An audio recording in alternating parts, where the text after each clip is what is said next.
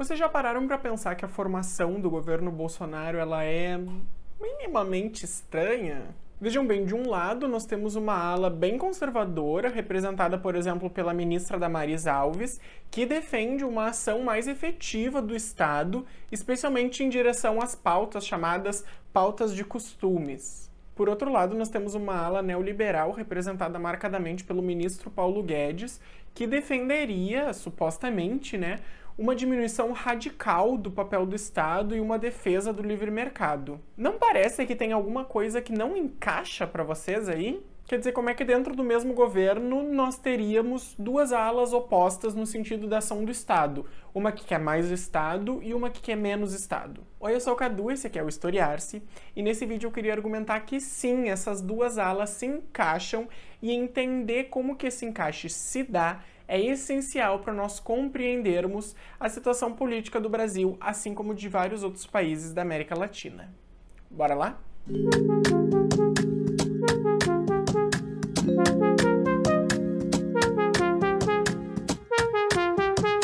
Ora, como será que duas racionalidades supostamente contrárias, como o neoliberalismo e o neoconservadorismo, poderiam se encaixar no mesmo governo? Talvez a resposta para essa pergunta esteja na lente com a qual a gente olha para esse problema. Uma corrente de pensamento mais clássica para entender o neoliberalismo é uma corrente do marxismo clássico que vê o neoliberalismo como uma reedição do liberalismo, por isso o uso do prefixo neo, né, ali na frente da palavra, que visaria diminuir radicalmente a ação do Estado, as suas políticas públicas, enfim, e permitir um maior controle do mercado pela mão invisível do mercado e não pelo aparato estatal. Se nós seguirmos essa linha de pensamento, realmente, neoliberalismo e neoconservadorismo seriam opostos, na medida em que um quer aumentar o Estado e o outro quer diminuir o Estado. Mas vejam bem, se a gente seguir uma visão mais próxima do que foi proposto pelo filósofo Michel Foucault e que depois foi ampliado por outros autores, como a contemporânea Wendy Brown, a gente consegue ver um pouquinho diferente essa situação. No livro Nascimento da Biopolítica, o Foucault vai argumentar justamente que a racionalidade neoliberal ela não é uma simples reedição do liberalismo com o prefixo neo na frente da palavra. Em vez disso, para o autor, a racionalidade neoliberal ela visaria utilizar o Estado para fomentar a competição e não o livre mercado. Tudo isso partindo, claro, da economia. Ao colocar a competição como imperativo de Estado, esse mesmo Estado vai precisar criar ferramentas e mecanismos para estimular essa competição nas suas políticas públicas e nas suas formas de funcionamento, de modo a possibilitar a emergência e o fortalecimento de uma racionalidade voltada para a competição. E é nesse sentido que a Wendy Brown, nesse livro que vai aparecer aqui do lado, ela argumenta justamente que essa racionalidade neoliberal ela faz com que o econômico vá aos poucos engolindo o político uma vez que a competição ela é colocada em tamanho destaque que ela se torna superior aos direitos democráticos ou então à promoção da igualdade que seria feita pelo Estado. Aqui no Historiar-se a gente já fez um vídeo sobre a relação entre neoliberalismo e democracia, que vai estar linkado aqui nos cards, e também eu já fiz um vídeo sobre a BNCC e o ensino de história, mostrando que o novo currículo brasileiro, a Base Nacional Comum Curricular, ela tem uma grande presença neoliberal. E vocês podem ver também essa relação no outro vídeo que eu vou deixar aqui nos cards. Mas o que, que toda essa formação do neoliberalismo, do Estado, que eu falei até agora, teria a ver com o neoconservadorismo? Ora, vejam bem, se a gente vê o neoliberalismo assim como o neoconservadorismo como uma racionalidade que visa usar o Estado para criar formas de ser e ter condutas no mundo, a gente tem duas racionalidades um pouco mais parecidas. Na medida em que as duas querem usar as ferramentas, aparatos e mecanismos do Estado para promover uma ação específica. No caso do neoconservadorismo, uma ação mais moralizante, e no caso do neoliberalismo, uma ação mais voltada para o fomento da competição.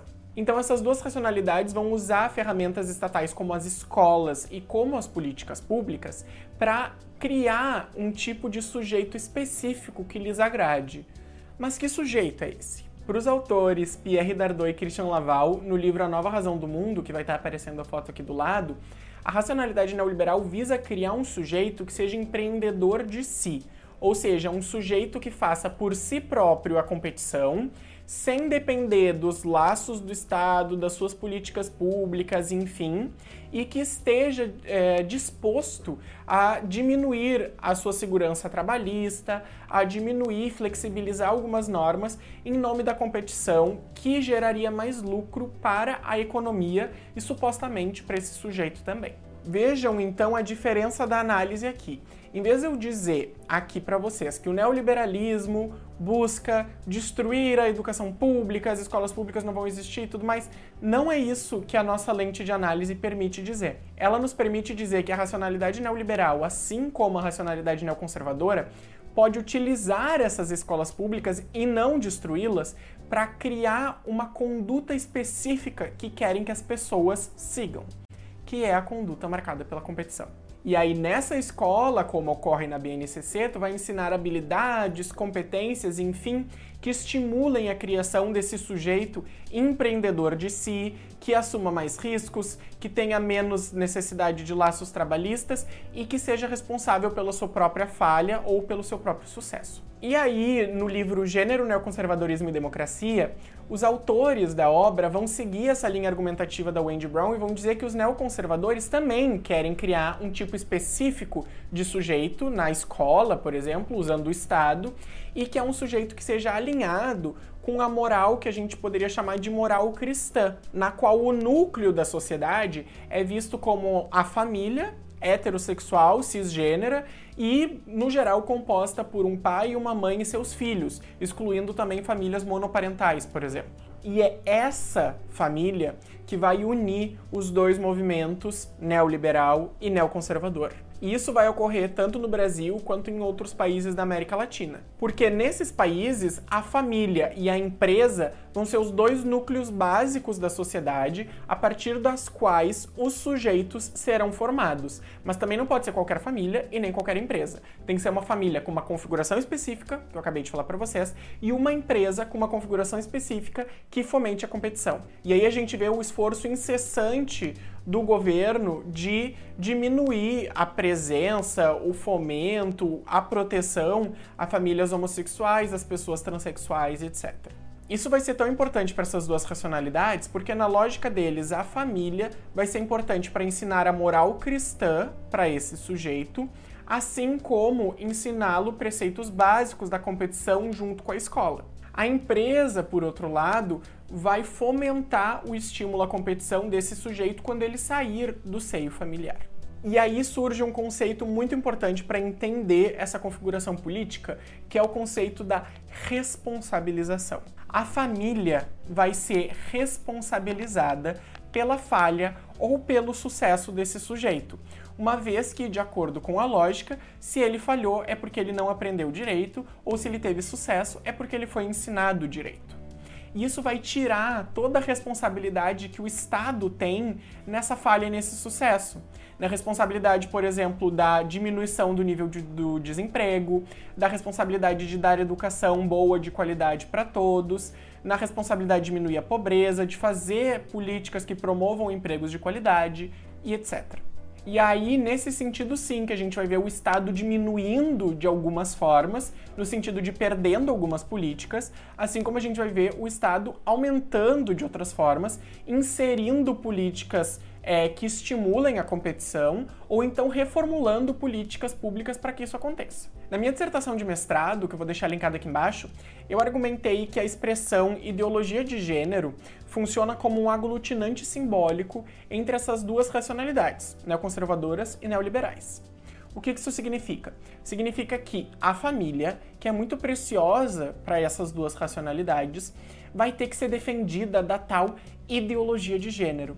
E a luta contra essa ideologia de gênero é uma das coisas que no Brasil e em vários outros países da América Latina une essas duas racionalidades, uma vez que quando nós temos um inimigo comum, nós estamos fortalecidos né, entre nós. Inclusive, nós já fizemos um vídeo aqui no Historiar-se explicando o que é ideologia de gênero, quais são as suas estratégias e gatilhos discursivos, que vai estar linkado no card aqui em cima também. Eis então que nesse cenário a gente pode ver a união entre a ala da Damares e a ala do Paulo Guedes, uma vez que a gente entendeu o que, que eles têm em comum e o que, que eles querem em comum. Porém, é preciso que nós atentemos para o seguinte fato.